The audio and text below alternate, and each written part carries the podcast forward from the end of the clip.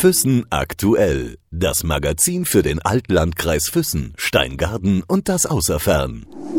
Im Gespräch mit Wir sind zu Gast heute auf dem Balkon eines Füssener Urgesteins bei Peter Sama. Peter, du bist Fotograf. Darf man sagen eigentlich Starfotograf? Nee, nee, also man wollen es dann nicht übertreiben. Ich habe zwar schon relativ viel bekannte Menschen fotografiert, aber ich für mich nehme das nicht in Anspruch, als Starfotograf bezeichnet zu werden, sondern ich bin einfach Fotograf. Ich habe schon gesagt, du bist ein echtes Füssener Original, aufgewachsen in der Lechstadt. Deine Familie hat ein Stück weit auch die Geschichte Füssens geprägt, das kann man so sagen, gell? Kann man sagen, ja. Der Großvater war ja hier Bürgermeister. Nachdem er in Donauwörth Bürgermeister war, kam er nach Füssen und war dann auch noch Landrat hier. Also insofern hat er ein Stück weit die Geschichte von Füssen mitgeprägt und ist auch einer von dreien, glaube ich, mittlerweile, die die Ehrenbürgerschaft in der Stadt Füssen haben. Wir wollen mal ein bisschen auch eintauchen natürlich in deine persönliche Geschichte. Erzähl uns mal, wie bist du aufgewachsen und wie war deine Kindheit hier in Füssen? Ich bin hier in diesem Haus aufgewachsen. Das heißt, als ich seitdem wohne ich in diesem Haus, habe eine ganz entspannte Kindheit gehabt. Damals gab es ja noch keine iPhones und dergleichen, sondern man ging noch raus zum Spielen, hatte viele Kumpels und äh, ja, danach die, die übliche Karriere, Grundschule und dann Gymnasium. Und dann während des Gymnasiums habe ich mir gedacht, irgendwie mit Studieren, das ist nicht so, ist nicht so mein Ding. Und, und Kameras haben mich immer schon fasziniert. Und dann habe ich mir gesagt, nee, also ich, ich will in diese Richtung gehen und werde Fotograf. Warst du ein guter Schüler in der Schule? Ich habe in, in, in meiner Beurteilung vom, vom Zeugnis steht, ich weiß nicht, ob ich es jetzt so ganz genau zitieren kann, er tat immer nur so viel, um die äh, um das, äh, um das Ziel zu erreichen, so ungefähr. Also Hausaufgaben waren für mich ein Gräuel. Fauler Hund. Sozusagen, kann man so sagen. Oder was waren deine Lieblingsfächer? Wo warst du richtig gut? Richtig gut war ich in Musik, äh, in Biologie, in Chemie war ich ganz gut, aber Französisch und Mathe waren Horror für mich. Stichwort Musik, du bist ja auch ein sehr musikalischer Mensch. Ja, also Musik hat mich immer, immer fasziniert. Ich habe äh, angefangen mit, mit einer Geigenkarriere bei meinem damaligen Onkel, aber das hat nicht lange gedauert. Dann haben wir gesehen, also Geiger wird aus mir keiner. Und äh, mit 16 ging es dann eigentlich los mit aktiver Musik. Da haben wir unsere erste Band gegründet und sind gleich zwei Tage später schon mal das erste Mal in der Jugendherberge aufgetreten mit zwei Liedern. Erzähl uns da ein bisschen mehr. Wie groß war die Band? Was hast du gespielt? Ich war immer der Bassist in all den Jahren und wir hatten, wir waren am Anfang waren wir zu viert und das war die übliche Besetzung damals, wie die Beatles halt. Bass, Schlagzeug, Gitarre, Gesang. Und nachdem es damals in Füssen eigentlich nur zwei Bands gab, waren wir eigentlich relativ schnell populär und haben eigentlich jeden Sonntag in Füssen im Jugendheim äh, die Hütte gerockt und es war, war immer voll und äh, hat unglaublich Spaß gemacht. Und ging dann immer weiter. Ja, und irgendwann wollte man dann mal Geld verdienen mit der Musik, aber das war, war natürlich immer schwierig und dann kam man eigentlich durch viele Zufälle mal auch größere Auftritte im, im, im Eisstadion in Kaufbeuern zum Beispiel mit den Lords damals, die ja dann bekannt waren. Zum Beispiel waren wir da tätig oder ja, mit ihren Kindern und äh, ich weiß gar nicht, mit Amondyl zusammen mal. Also waren wir, waren wir viel unterwegs und ja, das war eine sehr prägende Zeit und die möchte ich auch absolut nicht missen. Wie hieß die Band für alle, die es nicht wissen? Also es waren natürlich im Laufe der Jahre mehrere Bands. Angefangen hat es mit HCL und dann äh, irgendwann mal hießen wir Zopf und dann hießen wir Rackets vor und dann, und dann kam Blackout und dann, äh, ja, das ging dann über viele, viele Jahre dann. Und dann kam Outback. Das war also die letzte Band, die am längsten gehalten hat, 20 Jahre. Und das war die Zeit, wo wir dann auch selber angefangen haben, eigene Titel zu machen. Und da gibt es sogar auch Aufnahmen davon, die zum Teil sogar in Australien im Radio gelaufen sind. Ja. Peter, ich muss noch mal kurz auf die, auf die Lords-Zeit ja, zurückkommen. Wart ihr mit denen unterwegs oder habt ihr die kennengelernt? Nee, wir waren als Vorgruppe engagiert. Also ich weiß nicht mehr genau, wie das damals gelaufen ist. Aber irgendjemand hat uns gehört und hat gesagt, wir sind genau die richtige Vorgruppe für die Lords im Kaufbeuern im Eisstadion. Und das war dann für uns natürlich ein Wahnsinnserlebnis auf so einer großen Bühne mit, mit einer riesen Anlage, die wir ja gar nicht gewohnt waren, mit, mit 18 oder 19, wie wir damals waren. Und ja, wie gesagt, das war dann schon ganz toll für uns. Wäre das was gewesen für dich, so ein, so ein Musikerleben, so on the road? Absolut, absolut. Das war, immer, war eigentlich immer mein Traum. On the road mit Musik, das haben wir dann auch später mal, äh, zumindest am Wochenende, immer praktiziert, wo wir dann ein bisschen mehr auf die kommerzielle Musik dann umgestiegen sind, weil wir da festgestellt haben, da kann man deutlich mehr Geld verdienen. Und da waren wir dann eigentlich im ganzen Allgäu unterwegs. Ob das jetzt dann in der Spielbank in Ritzlern war oder im Jagdhof in Schlengen oder hier in Füssen in der Sonne oder im Platzl oder wo auch immer, jedes Wochenende waren wir unterwegs. Wie oft habt ihr da gespielt? Im Platzl haben wir eigentlich nur einmal gespielt, aber das ging über drei Tage und ich hatte damals vergessen, ich war zu dem Zeitpunkt bei der Bundeswehr, wann dieses stattfindet und ausgerechnet zu dieser Zeit hatten wir ein Manöver bei der Bundeswehr und ich, heute kann ich es ja sagen, ich bin dann jeden Abend, habe ich mich aus dem Wald rausgeschlichen, wurde von einem Bandmitglied abgeholt und äh, nach Füssen gefahren und dann haben wir die halbe Nacht gespielt und dann wieder zurück zum Manöver. War sehr aufregend, weil beim letzten Tag sind wir dann mitten in Monau eingeschlafen und auf dem Parkplatz gelandet. Was wäre passiert, wenn es jemand gemerkt hätte? Oh, das hätte richtig, mal, das hätte richtig Ärger gegeben. Aber das war es wert. Das war es absolut wert und damals waren wir einfach auch noch irgendwie ja, gelassener und cooler drauf. Stichwort Bundeswehr, hast du ein sehr gutes Stichwort geliefert. Was warst du denn für ein Soldat? Ich, ich war äh, zusammen mit lauter nicht anerkannten Kriegsdienstverweigerern. Also insofern war unsere Moral äh, jetzt, äh, was den Kampf anbelangt, nicht so, nicht so groß. Wir waren aber auch alle Funker. Insofern mussten wir äh, eigentlich so gut wie nie schießen. Und äh, es war eigentlich eine, im Nachhinein eine unglaublich lustige Zeit. Also es gibt genug Dinge, das haben wir schon erfahren. Dein Leben hätte ganz anders verlaufen können, als es bisher verlaufen ist. Wie kam es dazu, dass du dich dann entschieden hast, Fotograf zu werden und nicht Musiker? Äh, ja, Musiker war, das war mir schon klar, dass es noch ein schwierigerer Weg äh, sein wird. Äh, was äh, den Lebensunterhalt anbelangt. Und insofern dachte ich mir, naja gut, also Fotograf macht Spaß, beziehungsweise wenn man fotografisch kann man ja dann auch weitermachen als Kameramann, was ja immer für mich auch eine Option war und eigentlich im Grunde genommen eigentlich auch das Ziel. Also habe ich mir gedacht, okay, ich, ich lasse das jetzt mit dem Gymnasium, nachdem ich in Französisch und Martini der große Crack sein werde. Und äh, meine damaligen Lehrer waren eigentlich ganz begeistert von meiner Idee, äh, eine Lehre zu machen. Und äh, ich habe dann Gott sei Dank äh, Lehrzeitverkürzung bekommen und war dann nach zwei Jahren gelernter Fotograf und habe dann allerdings gleich mal zur, zur, Bundeswehr die Einberufung bekommen und nach der Bundeswehr musste ich dann eben mich entscheiden, was, was, was will ich jetzt machen und dann habe ich erstmal eine Zeit lang ähm, für ein Großlabor Studios betreut und habe den Tipps gegeben bei der Belichtung und so weiter, damit, das, damit die Bilder besser werden. Was mich aber auf Dauer nicht befriedigt hat und ich wollte, ich wollte Fotograf sein und nicht Berater. Und dann gab sich eben die Möglichkeit in Füssen äh, für mich äh, sich selbstständig zu machen. Und die habe ich dann auf der Stelle ergriffen. Und kurz nachdem ich das getan habe, kam der Brief vom Bayerischen Rundfunk, ich könnte jetzt bei Ihnen anfangen, aber das war dann halt leider zu spät. Und ich bin dann beim Fotograf geblieben. Mein Sohn, der Daniel, der hat Gott sei Dank den Weg weiter bestritten, der hat auch eine Fotografenlehre dann bei mir gemacht. Und ist mittlerweile freier Kameramann und ist weltweit unterwegs in seinem Job und lebt diesen Traum, den ich damals hatte. Wo hast du gelernt damals? damals beim Foto drüber, ich weiß nicht, ob den in Füssen noch jemand kennt.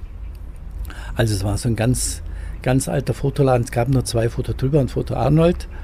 Und äh, ich hatte meine Lehre äh, beim, eben beim Foto drüber gemacht und zur gleichen Zeit der Jakob Paul beim äh, Foto Arnold. Und wir trafen uns dann immer in der Berufsschule, haben dann auch zusammen ähm, die Prüfung gemacht und äh, haben es auch geschafft, auf dem Weg zur Prüfung ähm, den falschen Zug zu besteigen und äh, dadurch eine Stunde zu spät zur Prüfung zu kommen. Und äh, damit wir das überhaupt noch hinbekommen haben, haben wir also die Prüfung dann sozusagen im Teamwork gemacht. Jeder hat das gemacht, was er am besten gekonnte. Und wir haben es dann beide ganz gut hingekriegt. Aber das war natürlich äh, ja, sehr spaßig. Später wart ihr dann Konkurrenten so gesehen? Später waren wir Konkurrenten eine Zeit lang, aber dann äh, irgendwann mal hat, hat, hat sich das so ergeben, dass Füssen eigentlich groß genug logischerweise ist für, für zwei oder auch mehr. Und insofern äh, hatten wir da nie große Probleme miteinander und, und hatten durch unsere musikalische Vergangenheit, er war ja damals in der zweiten Band, wie hießen die damals? First of Second, glaube ich, wenn ich mich recht erinnere. Genau, da war er Sänger. Da waren wir auch sozusagen Konkurrenten. Und äh, insofern kannten wir uns ja, ja seit Kindertagen sozusagen und haben auch heute guten Kontakt und ein gutes äh, Verhältnis miteinander. Ja. Wodurch unterscheiden sich Fotografen? Es ist ja, es ist eine eigene Wissenschaft, es ist eine Kunst, so muss man sagen.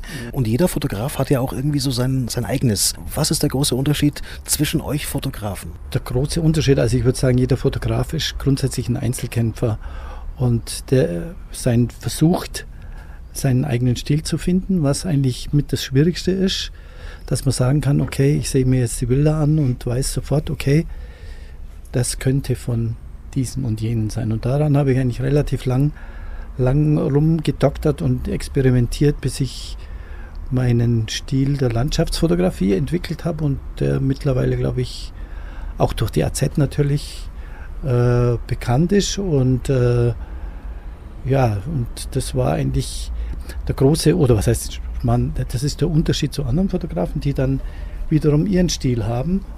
Und äh, nur damit kann man sich eigentlich ein Alleinstellungsmerkmal erwerben und ohne das geht es heute gar nicht mehr. Weil du sagst, du hast ziemlich lange rumgedoktert, bis du deinen Stil gefunden hast. Wie läuft so ein Prozess ab? Wie findet man seinen eigenen Stil? Das ist eine gute Frage. Wie findet man seinen eigenen Stil? Indem man wahnsinnig viel fotografiert und dann äh, einfach verschiedene Techniken ausprobiert, versucht sich nicht von anderen beeinflussen zu lassen, von anderen Bildern, sondern einfach versucht, Dinge zu machen und das war immer mein, mein, äh, meine Priorität, Fotos zu machen, die es nicht schon hundertmal gibt oder mehrmals. Also insofern halt immer wieder neue Perspektiven gesucht und wie gesagt und neue Aufnahmetechniken ausprobiert.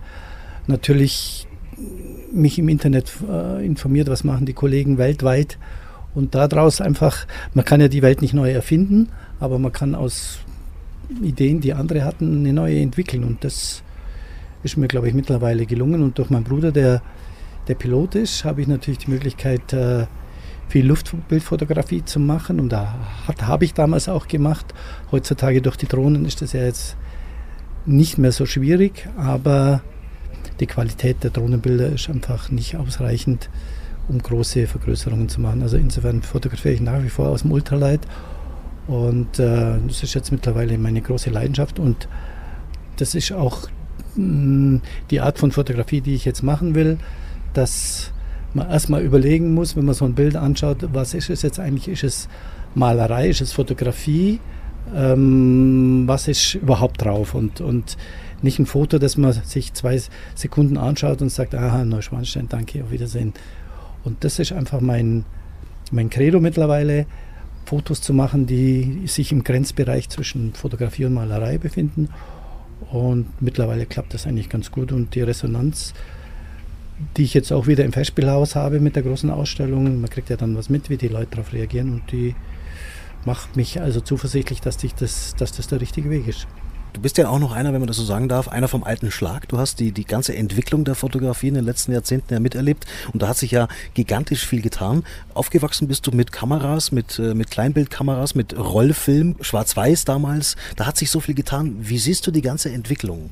Also ich sehe die ganze Entwicklung sehr kritisch, weil damals, wenn man in der, in der Dunkelkammer stand und hat auf sein Bild gewartet, das sich so langsam in der Schale entwickelt hat. Das hatte einfach eine besondere Magie und man hat an dem Bild lange gearbeitet. Man hat es dann hinterher noch retuschiert und, und dann noch aufgezogen. Heutzutage, wenn ich sehe, wie mit Handys fotografiert wird und wie wirklich alles fotografiert wird, was es überhaupt noch gibt ähm, und ein einzelnes Foto überhaupt keine, keine Bedeutung mehr hat und die Leute sich die Bilder ja im, Nachhinein auch nie wieder anschauen, weil es einfach, weil jeder mit 2.000, 3.000 Bilder aus dem, aus dem Urlaub zurückkommt. Insofern bin ich da äh, sehr kritisch, was, was diese Entwicklung anbelangt, wobei ich natürlich als Fotograf heutzutage logischerweise ohne Digitalkamera auch nicht arbeiten könnte. man musste sich damals ja noch überlegen, du hattest glaube ich 24 oder 36 Fotos und musstest dir überlegen, mache ich das Bild oder mache ich es nicht? Ganz genau. Und man musste genau den Film einteilen, dass er nicht zum falschen Moment äh, zu Ende war und die Hochzeit gerade beim Höhepunkt war.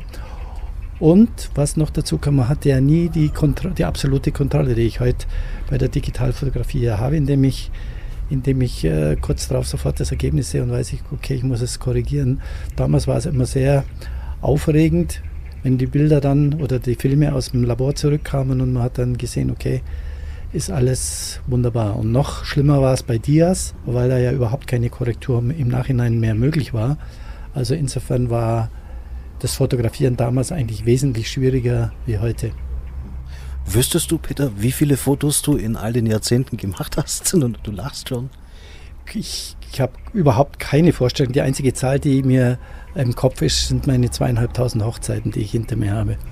Okay, das ist ein Teil deiner Arbeit, äh, ja. zweieinhalbtausend Hochzeiten, aber das ist nur ein kleiner Teil deiner Arbeit.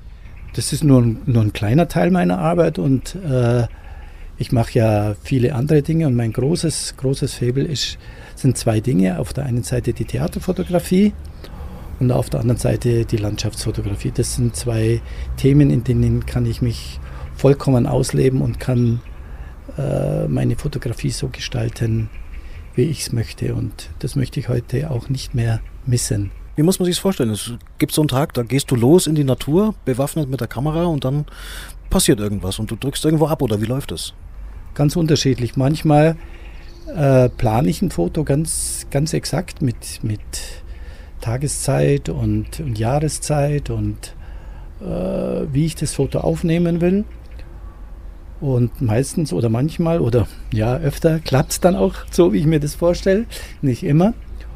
Und dann gibt es Tage, wo ich einfach ähm, losziehe mit der Kamera und nach dem Motto vom Monaco Franze, ein bisschen was geht immer, es gibt immer irgendwo eine Situation, die wirklich einmalig ist und äh, wo ich mir denke, das war es jetzt wieder. Und wenn es, wie gesagt, letzten Samstag hatte ich ganz unspektakulär den Almauftrieb in Schwangau fotografiert und warte auf die Kühe und genau in der Situation entsteht am Neuschwanstein oben eine Situation mit, dem, mit der aufgehenden Sonne direkt hinterm Turm und ich habe da super schöne Aufnahmen gemacht und mit denen ich absolut nicht gerechnet und auch nicht damit geplant habe.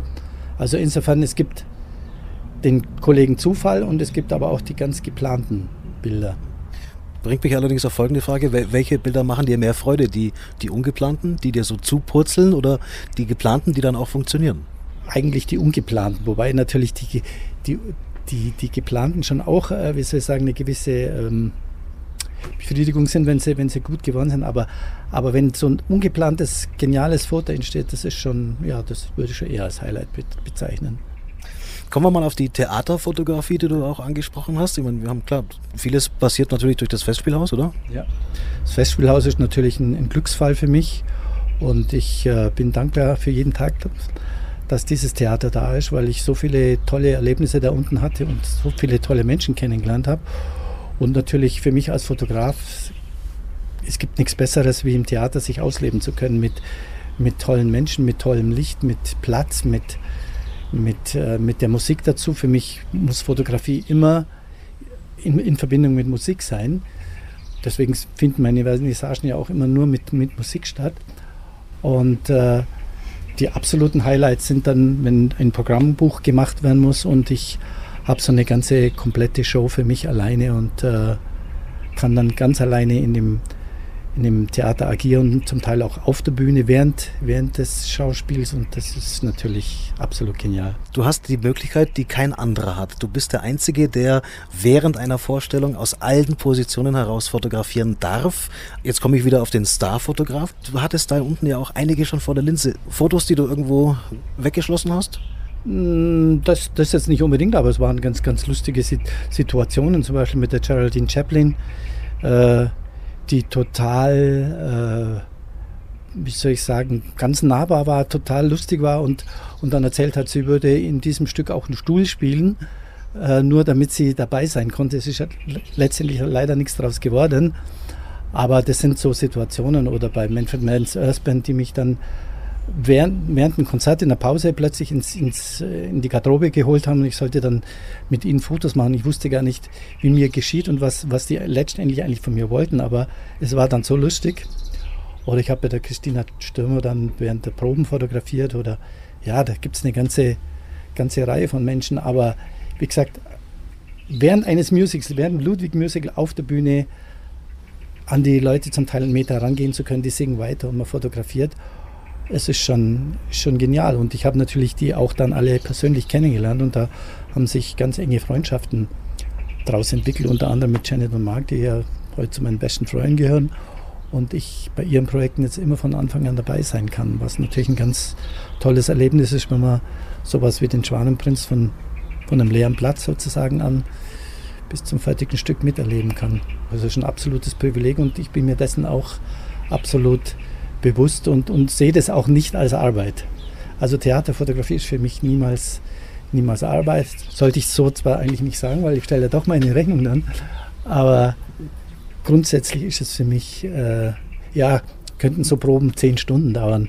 Peter, gibt es irgendjemanden, den du unbedingt mal vor der Kamera haben würdest? Oder irgendeine Situation, die du gerne unbedingt mal haben würdest, bisher aber nie gehabt hast?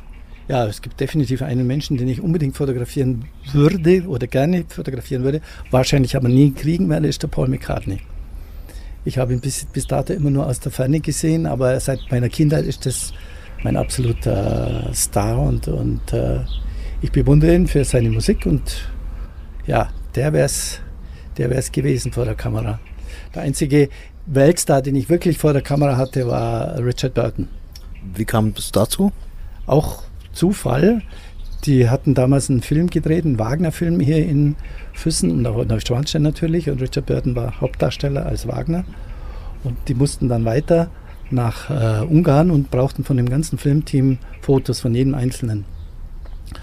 Was ich dann auch gemacht habe, nur der Richard Burton war ja nie da, der war immer irgendwo anders, aber nicht da, wo wir fotografierten. Dann hat es geheißen, okay, wir brauchen jetzt unbedingt die Bilder von dem Richard Burton, sonst kann der nicht nach Ungarn.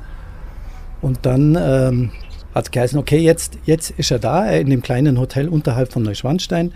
Ich soll da raufkommen. Und dann kam ich da rauf und dann saß Richard Burton in einem Nebenraum mit einem Glas Rum vor sich und seinem Zobelmantel und hat mich dann ganz freundlich begrüßt und wir haben dann kurz gequatscht. Ich habe dann die Bilder gemacht und wir haben dann ja, fast eine halbe Stunde miteinander verbracht und das war, war natürlich schon ein besonderer Moment, weil das war ja auch damals wie der Brad Pitt heute vielleicht.